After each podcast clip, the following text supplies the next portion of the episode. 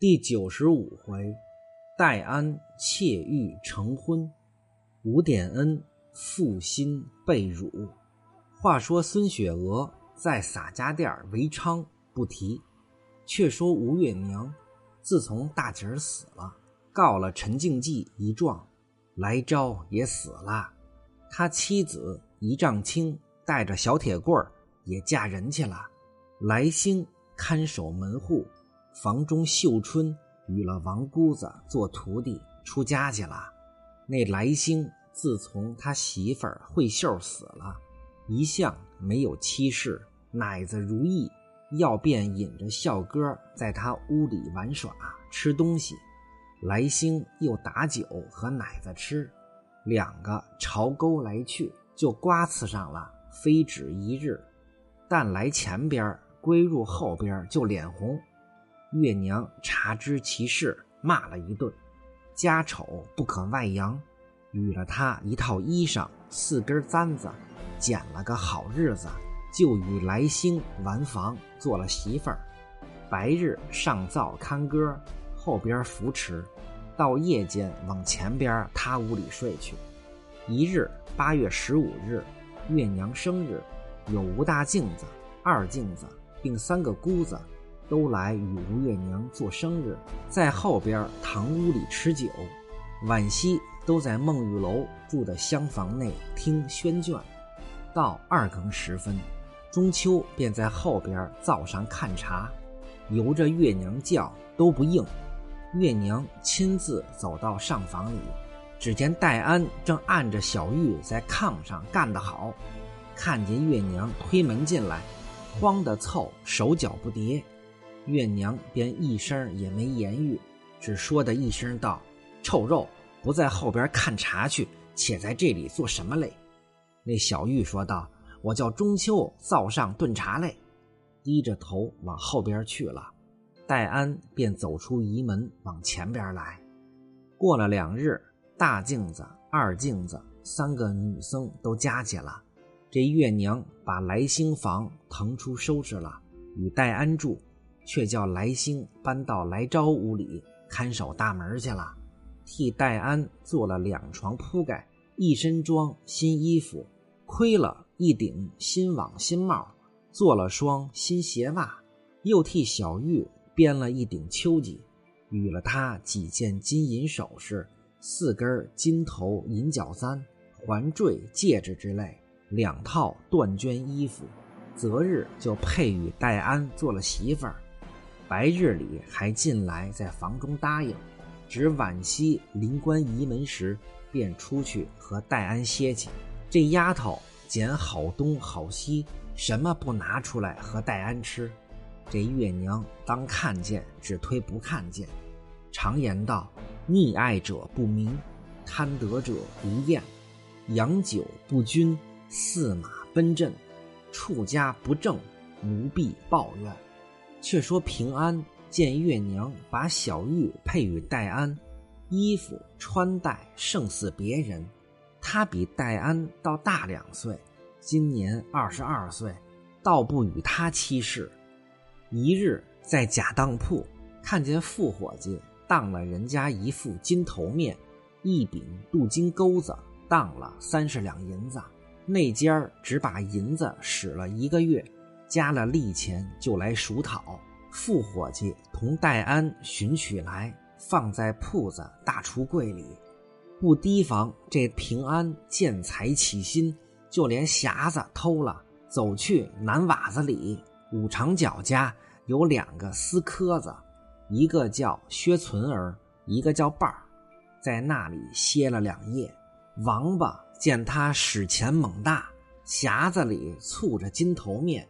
撅着银挺子打酒买东西，报与土番，土番就是番子手，负责缉捕的差役，就把他劫在屋里，打了两个耳刮子就拿了，也是何当有事儿，不想吴典恩心生巡检，骑着马，头里打着一对板子，正从街上过来，看见问道：“拴的什么人？”土蕃跪下禀说道：“如此这般，拐带出来瓦子里素昌，拿金银头面行使，小的可疑，拿了。这五点恩是西门庆热结十弟兄之一，也是西门庆家伙计。之前因和西门庆家人来宝，一起替西门庆去往东京给蔡太师送生辰纲，冒充西门庆小舅子。蔡太师一高兴，就赏了他个一城的官儿。回来后，他没钱赴任打点。西门庆还借给他一百两银子上任使用，现在他还没还呢。西门庆是这个吴点恩的恩人，吴点恩吩咐道：“与我带来审问。”一面拿到巡检厅内，吴点恩坐下，两边公造排列。土蕃拴平安到跟前儿，认的是吴点恩，当初是他家伙计，一定见了我就放的。开口就说道：“小的是西门庆家平安。”吴点恩说道：“你既是他家人，拿这金东西往这坊子里做什么？”平安道：“小的大娘借与亲戚家头面带，使小的取去，来晚了，城门闭了，小的投在坊子，全借宿一夜，不料被土蕃拿了。”吴点恩骂道：“你这奴才，胡说！”你家这般头面多，金银广，叫你这奴才把头面拿出来，老婆家歇宿行使，想必是你偷盗出来的。趁早说来，免我动刑。平安说道：“伪的亲戚家借去头面，家中大娘使我讨去来，并不敢说谎。”吴点恩大怒，骂道：“此奴才真贼，不打如何肯认？”喝令左右道。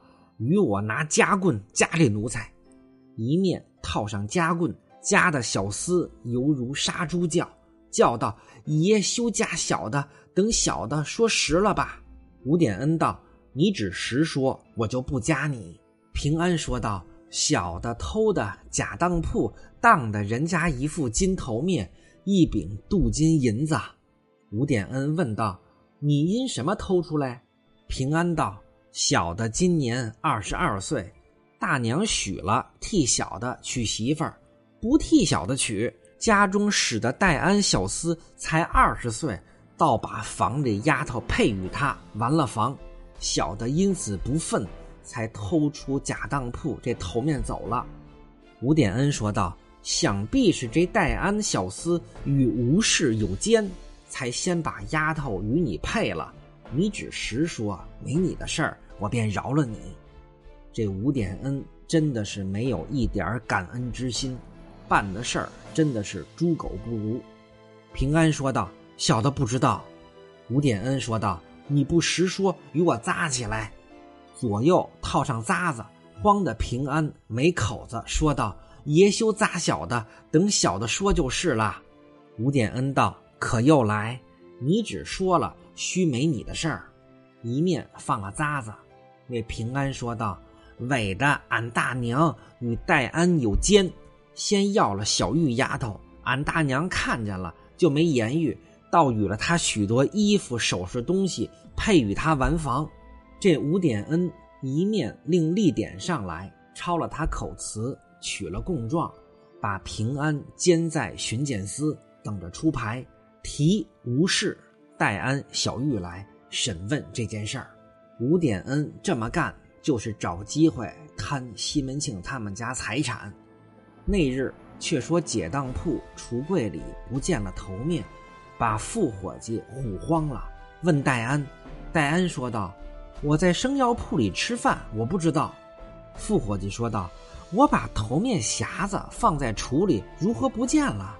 一地里寻平安，寻不着。”急得副伙计插香堵事，那家人讨头面，副伙计只推没寻出来嘞。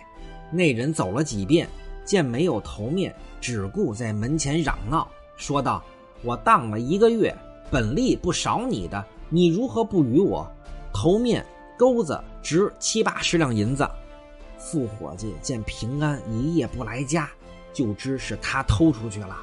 四下使人寻找不着，那讨头面的主又在门首嚷乱，对月娘说赔他五十两银子，那人还不肯，说道：“我头面值六十两，钩子连宝石珠子镶嵌，共值十两，该赔七十两银子。”副伙计又添了他十两，还不肯，定要与副伙计合口。正闹时，有人来报说道：“你家平安偷了头面，在南瓦子养老婆，被吴巡检拿在监里，还不叫人快去认赃去。”这吴月娘听见吴典恩做巡检，说道：“是咱家旧伙计。”一面请吴大舅来商议，连忙写了领状。第二日叫副伙计领赃去，有了原物在，省得两家领。副伙计拿状子到巡检司，石成望吴典恩看旧时份上领的头面出来，不想反被吴典恩老狗奴才尽力骂了一顿，叫造例拉倒要打，褪去衣裳，把屁股拖了半日，饶放起来，说道。你家小厮在这里供出吴氏与戴安许多奸情来，我这里申过府县，还要行牌提取吴氏来对证。你这老狗骨头还敢来领赃，倒吃他千奴才万老狗骂将出来，唬得往家中走不迭，来家不敢隐晦，如此这般对月娘说了，月娘不听便罢了，听了正是。分开八块顶梁骨，倾下半桶冰雪来，慌得手脚麻木。又见那讨头面的人在门前大嚷大闹，说道：“你家不见了我头面，又不与我原物，又不赔我银子，只哄着我两头来回走。今日哄我去领赃，明日等领头面，端的领的在哪里？这等不合理。”那副伙计裴下情将好言殃及，安抚他道：“略从容两日，就有头面来了。若无原物，加倍赔你。”那人说道：“等我回声当家的去。”说毕去了。这吴月娘忧上加忧，眉头不展，使小厮请吴大舅来商议，叫他寻人情，对吴典恩说：“眼下这桩事儿吧。”吴大舅说道。只怕他不受人情，要些贿赂打点他。吴月娘说道：“他当初这官还是咱家照顾他的，还借咱家一百两银子。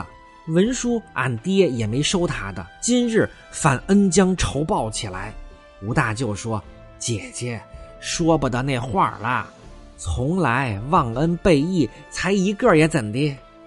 吴月娘说道：“累及哥哥上紧寻个路。”宁可送他几十两银子吧，领出头面来还了人家，省得河口费舌，打发吴大舅吃了饭去了。